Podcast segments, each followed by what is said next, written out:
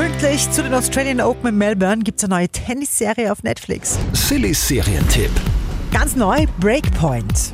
Die Serie soll zeigen, wie krass denn der Druck ist im Tenniszirkus auf die Athleten, ja, was dieser Profisport vor allem psychisch mit den jungen Talenten. Pünktlich zu den Australian Open in Melbourne gibt es eine neue Tennisserie auf Netflix. Silly Serientipp. Ganz neu, Breakpoint. Die Serie soll zeigen, wie krass denn der Druck ist im Tenniszirkus auf die Athleten, ja, was dieser Profisport vor allem psychisch mit den jungen Talenten macht, wenn sie da einsteigen in den Tenniszirkus. Und natürlich auch, was hinter so manchem Bad Boy am Platz wirklich steckt. the so-called bad boy in tennis. Today he took his bratish behaviour to a whole new level.